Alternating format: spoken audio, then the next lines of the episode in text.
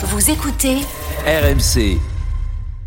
RMC, le beurre et l'argent du beurre. Bonjour Perico Légas. Bonjour Mathieu. Vous avez passé un joyeux Noël. Le Père Noël vous a gâté. Le Père Noël ne m'a pas beaucoup gâté, mais moi j'ai gâté le Père Noël. Donc euh, voilà. Très bien. On va remettre ça à partir de demain, réveillon de la Saint-Sylvestre. Et le lendemain 1er janvier, que se passe-t-il? Nous allons tout arrêter, Perico. Nous allons arrêter de manger gras et nous allons arrêter de boire avec le Dry January. Je n'arrive pas à le dire. Le mois de janvier sans alcool. Le janvier sec, comme on dit. Ça vous inspire, Perico? Pas du tout. Ah, ça m'étonne pas. Pas du Pourquoi tout parce Pourquoi ça que vous inspire pas? parce que depuis la nuit des temps, euh, une fois les fêtes passées, dans mon entourage et moi on fait une pause d'instinct.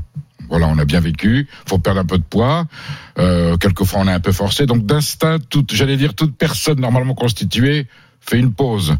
À part, à part. Alors vous avez la galette des rois, attention. Qui, qui- oui, c'est ça, c'est Mais en général, la, tendance, c'est de voilà, et c'est même à moi souvent de, de résolution de régime. Mais ah, vous- je vais perdre, je vais perdre 10 kilos. Ouais, mais vous n'allez pas nous faire croire que tous les Français, que la France entière se met au bouillon et à l'eau pendant un mois. Alors, une chose est de se mettre au, bouillon à l'eau, autre chose est de faire attention, de réduire sa consommation de boissons alcoolisées. J'aime pas le terme alcool parce que c'est très global et dans ce qu'on appelle alcool, il y a des choses très différentes sur lesquelles je veux, apporter des, des précisions. Mais dans l'ensemble, c'est vrai qu'après une période de, de festivité, quand on a festoyé, par nature, on fait un peu attention et on réduit, comme on dit, on réduit la voilure. Oui.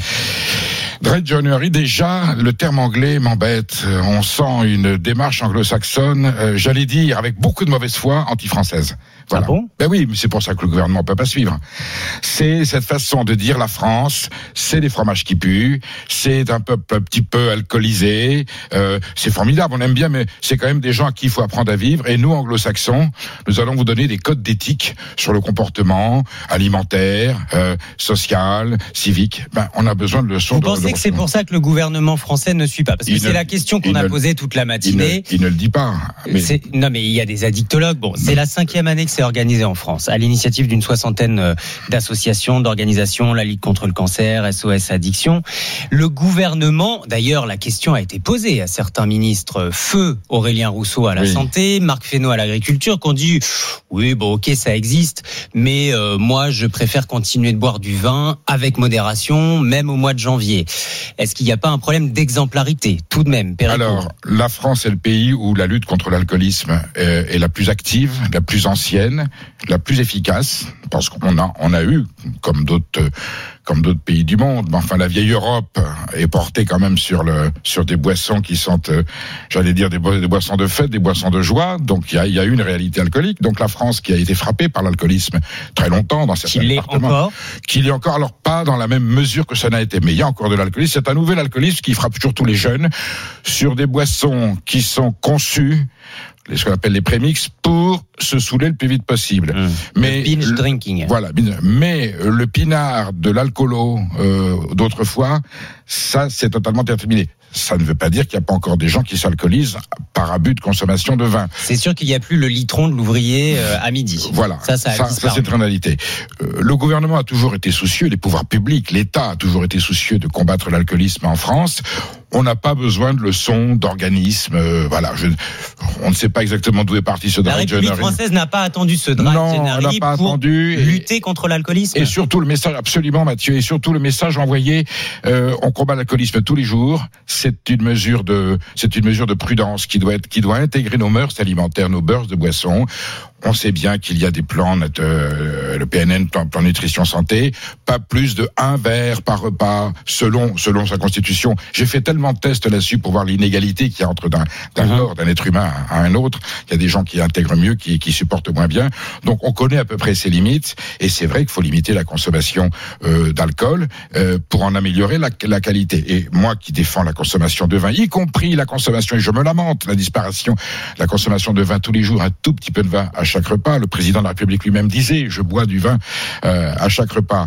On a aujourd'hui une culture, une conscience de gestion de cette consommation d'alcool, dans lequel je vais dissocier Oui, mais- les boissons alors- fortes qui sont là pour se saouler. Vous avez des gens qui cons- consomment de l'alcool, Mathieu, pour l'effet de Non l'alcool. mais certains vous Ils diront que tous vos arguments sont des arguments d'alcoolique, pardon de vous le dire comme ça, Perico, mais il y a une hypocrisie dans ce gouvernement. Le mois sans tabac, Oui. en novembre, c'est soutenu, c'est promu par le ministère de la Santé. Et là, le mois sans alcool, sous prétexte que l'alcool ne serait pas une drogue comme une autre, ou en tout cas moins grave que le tabac, bon, bah on passe un peu au-dessus. L'alcool est un poison mortel.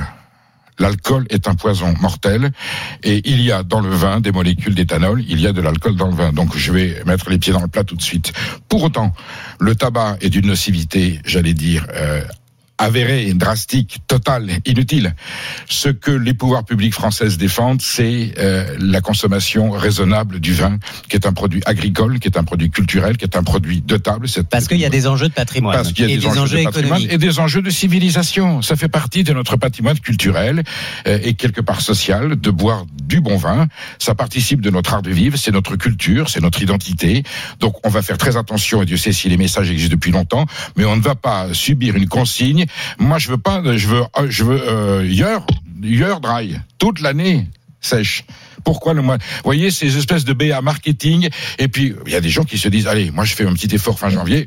Le 1er février, ça repart. Ouais. C'est toujours le On risque. met Non, on ne relâche pas la vigilance sur la consommation d'alcool. Vous parliez de civilisation parce que le vin fait partie de notre culture euh, patrimoniale, de cette civilisation. Est-ce que cette civilisation est en danger? On va se poser la question dans un instant. Je voulais juste prendre le temps de vous lire euh, un message sur l'appli euh, Direct Studio ce matin d'Alain qui est à Montélimar, qui a fait le Dry January il y a 4 ans. Révélation, depuis il boit plus du tout d'alcool. Il se rendait compte qu'il supportait plus l'alcool. Il suffisait qu'il prenne euh, un verre de vin et puis ensuite il était pas au top. Il avait du mal à digérer. Maintenant que je ne bois plus du tout, je me sens mieux, nous dit Alain ce matin. RMC, le beurre et l'argent du beurre. Allez Perico, accueillons Clara Gabillet. Bonjour Clara. Bonjour. Vous le disiez euh, Perico, consommation de vin de moins en moins importante euh, en France. Il y a une alternative aussi durant ce mois de janvier, ça peut être carrément les boissons sans alcool qui cartonnent Clara. Oui, c'est un marché en pleine expansion.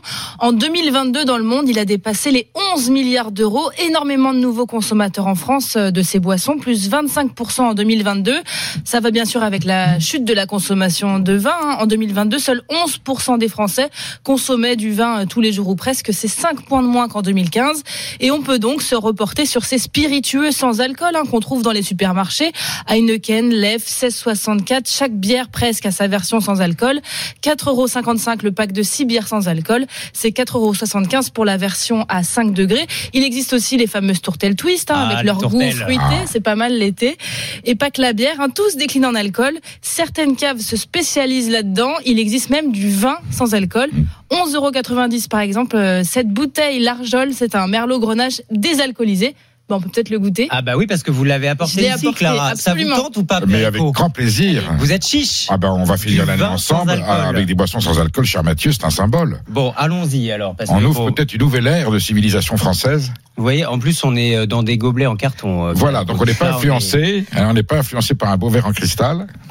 Alors attendez, euh, ça sent comme un vin. D'ici là, euh, Perico, prenez votre verre et dites-nous euh, si vous avez la même impression que moi. Mais quand on respire ce vin, on a l'impression de sentir du vin euh, alcoolisé. Le nez est très agréable. Oui.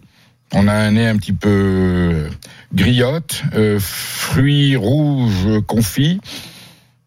Et un, Vraiment à vous voyez, un, petit 0,0%. peu, un, un petit peu végétal. Alors je vous laisse, je vous laisse le goûter parce Alors. que là c'est pas la même histoire. Bah, c'est du jus de raisin, c'est Ah, délicieux.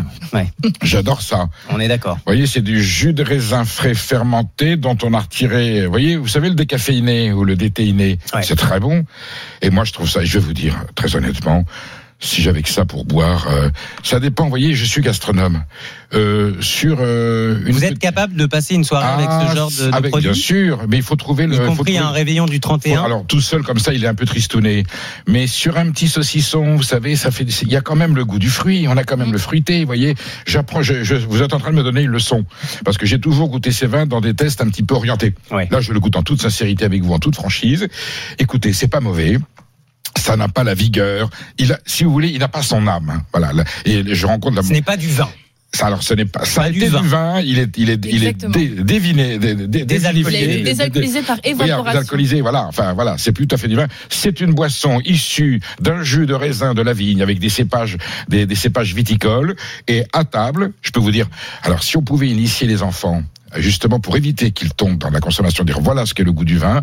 Un jour, vous pourrez le goûter peut-être avec un peu dans l'école dedans quand vous serez grand, modérément. Mais pour une initiation, moi je trouve ça formidable. Et je vous dis commencer à, saucisson- édu- à- à éduquer le palais mes enfants qui sont petits, euh, 6 ans, depuis tout petit, sentent le vin quand je, par mon métier, vous savez que j'ouvre souvent de belles bouteilles, je les initie au nez.